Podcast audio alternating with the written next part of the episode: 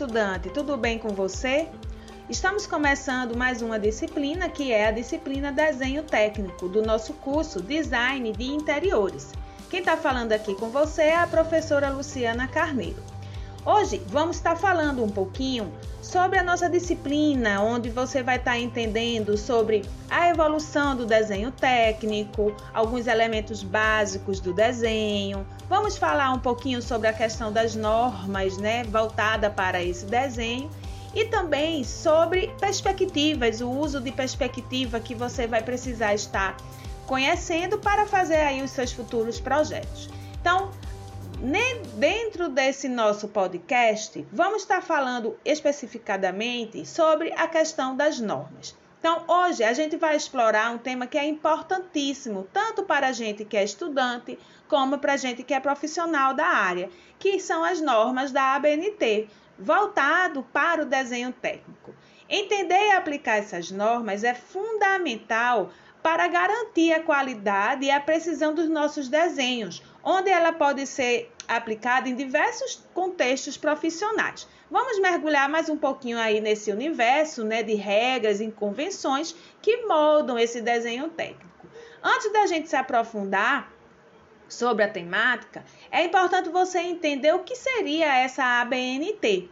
Então, a ABNT é uma Associação Brasileira de Normas Técnicas, que é um órgão que estabelece padrões, é, regras para diversos setores, incluindo aí a questão do desenho técnico. Essas normas elas garantem a uniformidade e facilitam a compreensão dos desenhos técnicos, fazendo com que a comunicação se torne muito mais eficaz entre todos os profissionais da área. Entendam, se eu estou aqui no Nordeste e eu estou fazendo o meu desenho, uma pessoa que está lá no sul do nosso país, ela também vai entender, porque é a mesma norma, o mesmo regimento.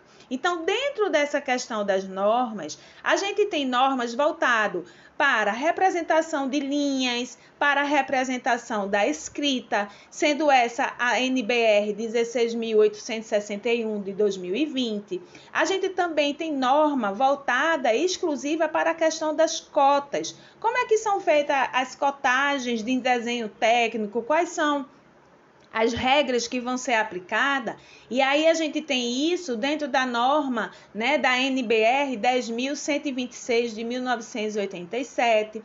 Você também precisa entender que existem vários tipos de folhas de desenho, e aí a gente vai ter regras também para essa questão dessa apresentação das folhas, que é a NBR 16.752 de 2020. Então, várias são as normas que a gente precisa estar tá tendo conhecimento. Você pode estar pesquisando isso né, nas redes sociais, pesquisando aí nos sites, é, na, na, na, no próprio site aí da ABNT, onde você vai estar tá lá podendo estar verificando né, o que vem escrito dentro dessas normas. Então, nunca deixe de estar vendo qual é a norma mais atualizada, porque sempre existe essa atualização.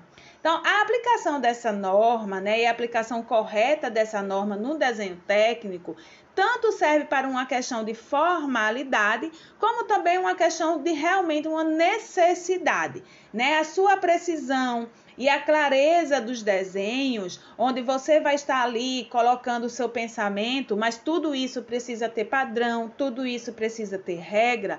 E essas normas, ela vai ajudar muito na interpretação e que evita falhas na execução do seu projeto. Porque imagina, se cada profissional tivesse a sua forma de desenhar, como é que as pessoas que fossem executar esse projeto iam estar entendendo? Por isso que a gente precisa ter tudo muito bem aliado, né? Essa conformidade com as normas, ela vai facilitar muito a colaboração e o entendimento entre diferentes áreas profissionais, porque não é só um arquiteto, um design de interiores que vai ler esse desenho. Vai ter o eletricista, vai ter aí a pessoa da parte hidráulica, a pessoa do som, a pessoa do gesso, entre outros né, tipos de profissionais. Então, a produção dessas normas, ela facilita muito a vida de todos nós que somos profissionais da área, para que não haja erros né, e faltas de interpretação. Então, você, estudante, pode estar